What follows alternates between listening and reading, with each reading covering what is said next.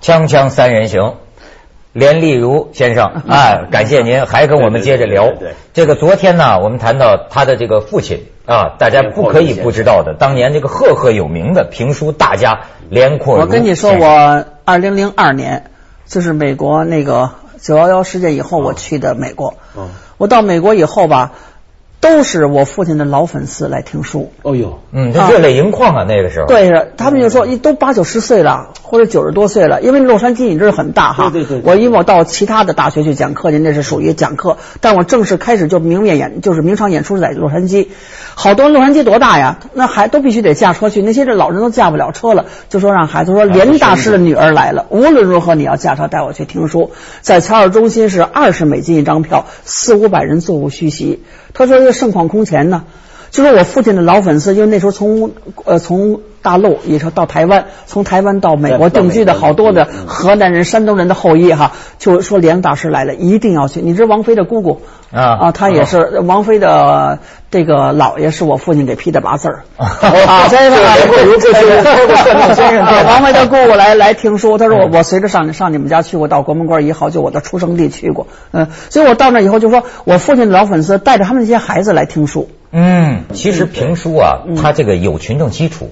你就说现在北京这出租车司机，你你打的听的不都是评书吗？没错所以呢，我就说像连阔如大师啊，我找啊找啊，我听说这样一个人讲了一辈子东汉演义、三国、水浒的这样一个人，多次在广播电台一遍一遍的给大家讲。嗯，可是你知道最后的遗音到今天，我在一段书里面看说只剩下二十七分钟。然后我就到处找，我说哪能找到这二十七分钟？还是那天去宣武文化馆听连先生说书，门口他有这个就中唱深圳公司。你说这说一代大师最后的绝版录音，我想请连先生讲讲这个故事。他为什么录了那么多录音带？可是今天我们找这个文化遗产，只是找到这三段，三段。三段，你知道我经过多少千辛万苦啊？因为我父亲最后的时候，因为陈云同志哈，就只是就是我父亲已然打成右派了，已然是右派分子了，就说无论如何要把连先生的这个艺术传下来。所以那时候北京广播电台就请我父亲去把我父亲的《三国演义》整个全部录下来，四大箱子。后来文革当中让那军代表说这是封资秀一赶一剪的剪的全都缴了，全都缴没了。嗯当时现在前几天不是他们是几十周年呢，我去录音嘛，还做了个这个节目呢。那我父亲呢，他这个《三国演义》丢了，因为他那时候过去都是直播。都是直播，很少留下录音。我父亲经常是在北京广播电台，他是第一个把评书推向北京电电台的这么一个演员。嗯嗯，那个，所以呢，他就留的录音就本来就比较比较少，后来都是那种大盘的袋子。一说这人是右派，那不就全都消灭了，全都给消灭了。最后呢，这这个三井幺七是怎么找来的？文革以后，当时就有很多人，刚刚文革以后，嗯我们恢复这个团，原来我们也去劳动改造去了，恢复这宣武说唱团，就都找我，找电台就找电台，电台呢就找我，就说要连先生的录音，我说上哪儿找去？就找，最后就是从吴小玲先生那个语言研究院，侯宝林先生去讲相声，我父亲去讲评书，去讲语言，这个还不是真正他说书。拿过来以后，因为配合人家做研究，对，嗯，就是给他们讲课讲语言，吴小玲他们留下的录音，这样拿来以后，由中央广播电台王觉，嗯他是个老编辑了哈，给拼凑了这么一段三请摇旗。三请幺七啊就是二十七分钟。对，二十七分钟啊。后来那两段呢是什么呀？一直就找不着，找不着，很多人找啊找啊。后来有一个很热心的读者在天津广播电台他做做义工，他就倒腾着袋子，上面没有名字。他说我听着像老连先生的声音，因为他听过这段三请摇旗。结果呢，后来查查查，最后呢，我通过很多的渠道把这两段录音要出来，一个是。这个辕门射戟，一个是鲁达除霸，而且辕门射戟呢，我头一段书学的就是辕门射戟，哦但啊，原门设计他说的很简单，就是我现在才想起来，就是给那个呃长小蘑菇茯苓的时候，当时心情很不好，录的这么一段书。鲁达出版呢，还是占全部的，录了一个小时，能够传下来。这三段可怜的录音就这么传下来的。所以人家行业界这评价呀，就是就说是你就是要知道什么叫文化浩劫了，就说这对评书艺术这个文化遗产呢是毁灭性的。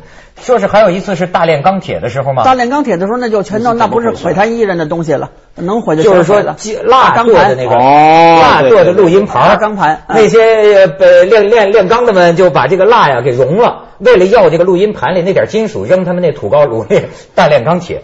你说把这个全套的《三国演义》这个这些东西都没有了，就剩下这么他精心研究多少年的《三国演义》啊？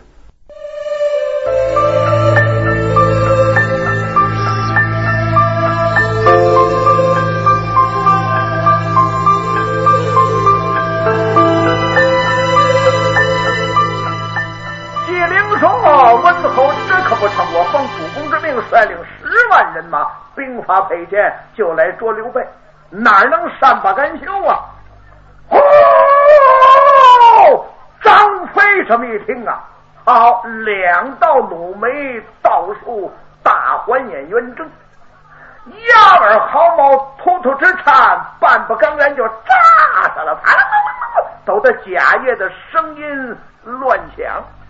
伸手攥宝剑，把摁崩狂，哧楞楞把宝剑亮出来。来，解铃，你以为我们弟兄兵少，你兵多，行如而起，你比得了黄金百万吗？你敢伤我的哥哥不成？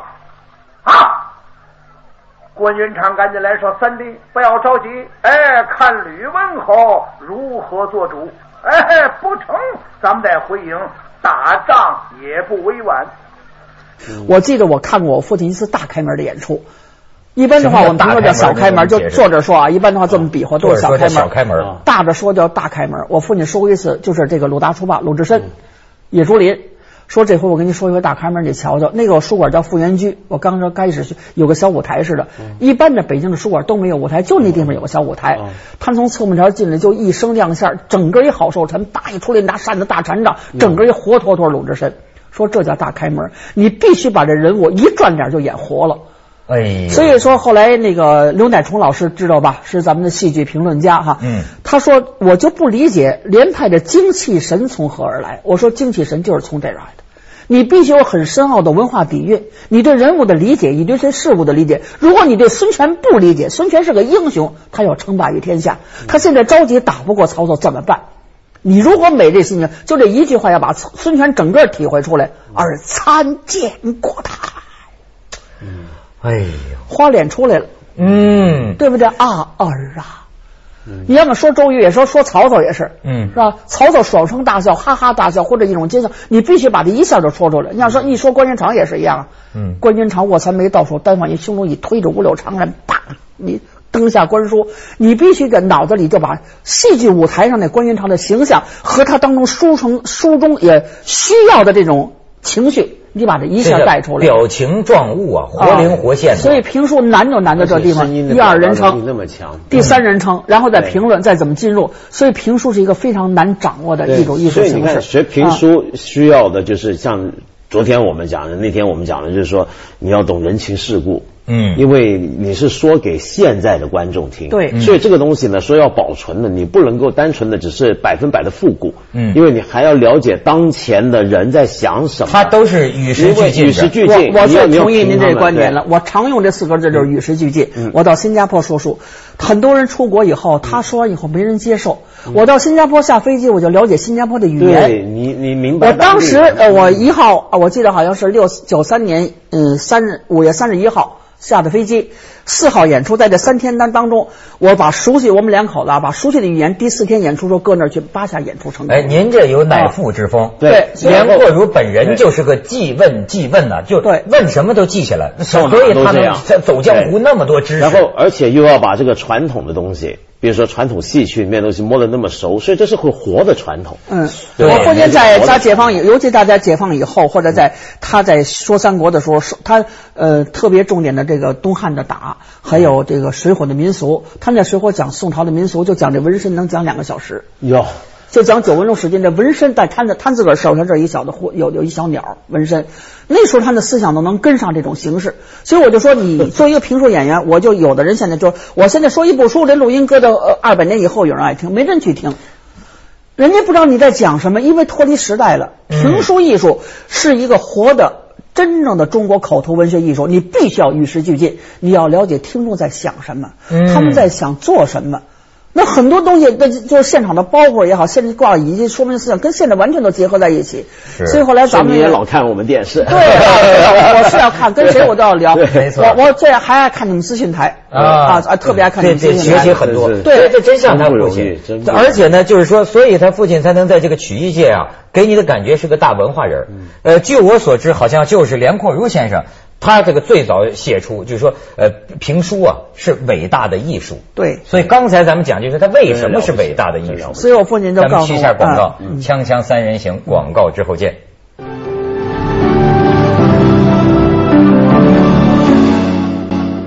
所以我这一学习啊，我才发现过去对评书啊，自以为知道，听了很多，实际你完全不懂。就是说，你比如说，我问连先生，我说你爸怎么教你呢？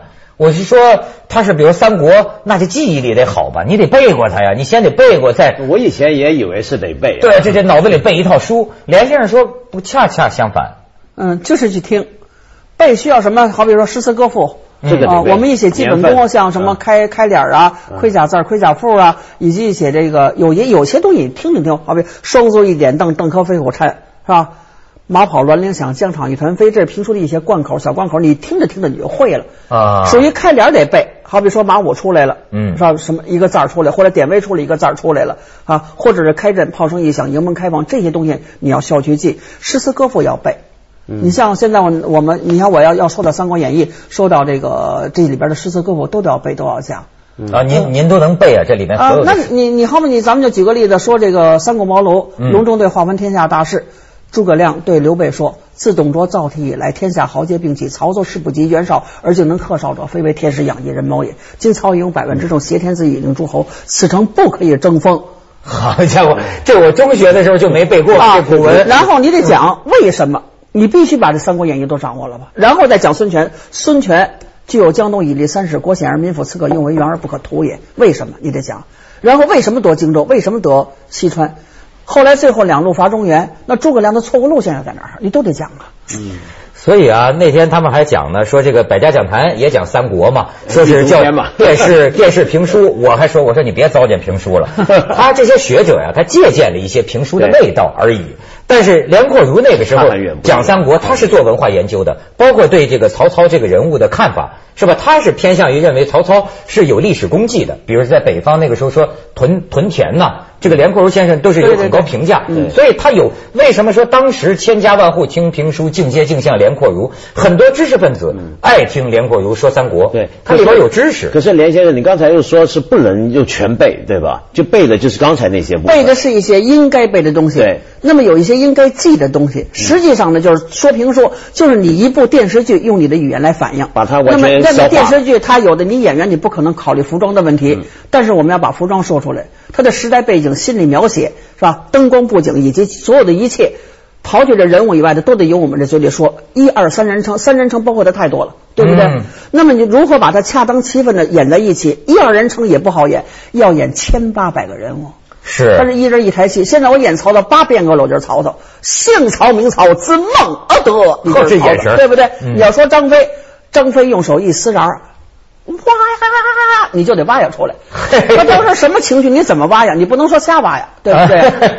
啊然后说起周瑜，那周瑜就是什么？那你要是说我们还得学昆曲，一般的学得学唱，好比说学到诸葛亮二顾茅庐，嗯呃，三顾茅庐，诸葛亮唱那首歌，唱那因那首诗，我们就用昆曲来唱。啊，怎么唱？大梦水仙绝，平生我自知。后边还有两句。哎呀，好呀，好，嗯那叫曹操横说赋诗。对酒当歌，人生几何？譬如朝露，去日苦多。你得把曹操那种曹操思贤若渴的心情嗯苍凉而且啊，然后把这个对这个短歌行整个背下还要讲，还要讲的人爱听，要有艺术，你说多难？所以我为什么觉得他了不起啊？嗯人家有人说从表演理论评价中国的这个评书啊，说斯坦尼斯拉夫斯基就是讲体验的，还有一个德国的叫布莱希特讲这个戏剧效果的渐离。你看评书全在戏，全在一个人身上。嗯而且我听我听这个梁阔如先生就留下这三段啊，我一听啊，我才明白啊，跟我说实在的，跟现在听的已经不太一样。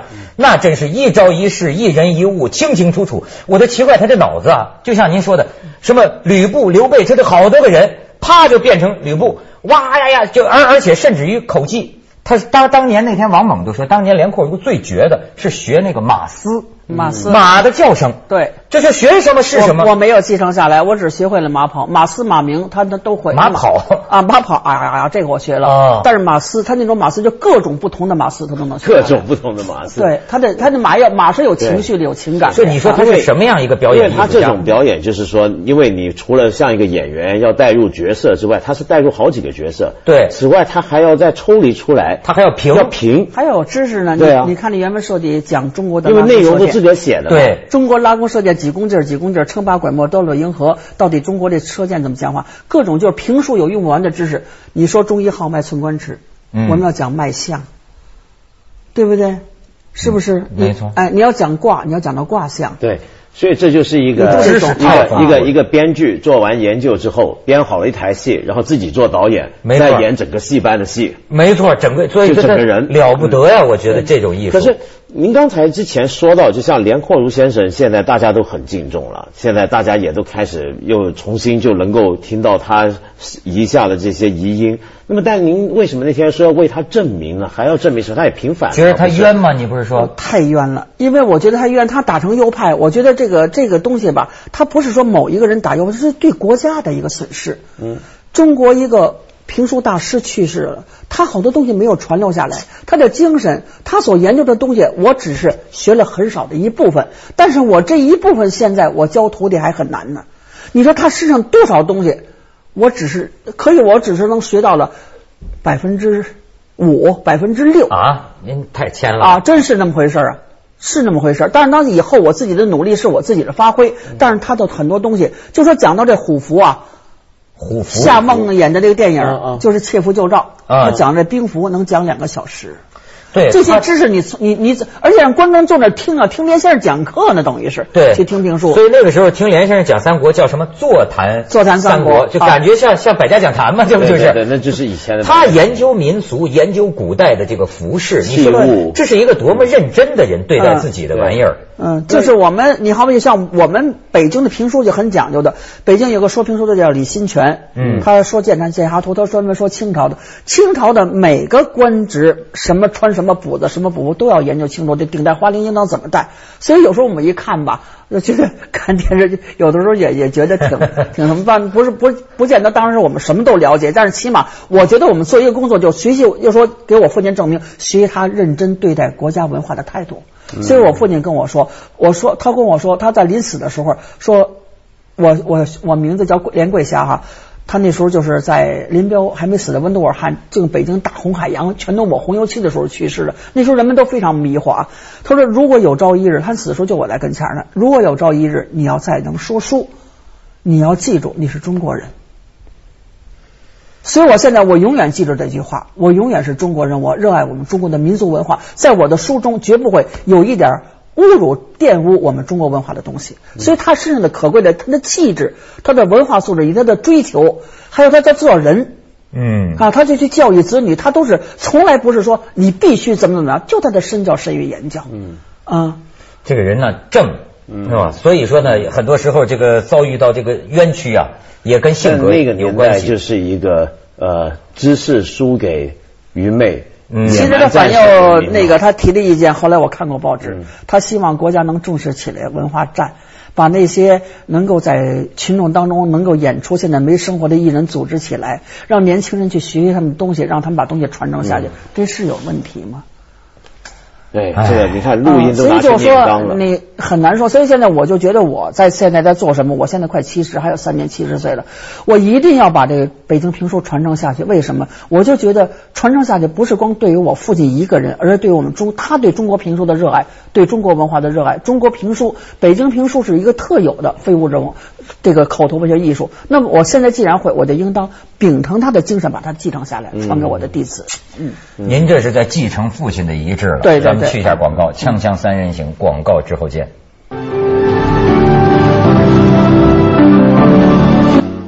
连先生，您刚才说了，就是北京这评书现在都要申报这个非物质文化遗产，已然是国家级的了，对但是现在咱一般说什么东西一申报非物质文化遗产的时候，这东西就快完了。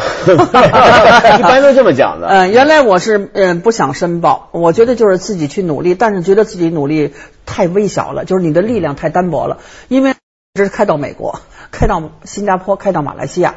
就是我希望，就是在中国有强大的中国做后盾的时候，我能把中国评书艺术推广到全世界，让提起人们的注意。那么在国内呢？现在您说评书大家不注意，我怎么觉得好多人都听评书啊？我的印象听评书是北京这个开出租车不是个个都听我我我就曾经我就问过很多人，你听过评书吗？我听过，我说在哪儿？他说在电台。我说、哎我说你没有听过评书，你听过评书吗？他说在电视。我说你没有听过评书，听评书要到现场来，他收俩小小伙子年轻人，王月波和李菁，那是干儿子。干儿子了，这是两这是儿子，因为辈。辈分的问题，我还收了四个徒弟，我这四个徒弟也很优秀，他们都很有文化程度，也很聪明。您刚才说这个，呃我还是第一次，上次听听您还是第一次去现场嗯茶馆听。为什么说上广播、上电视听都不算真的？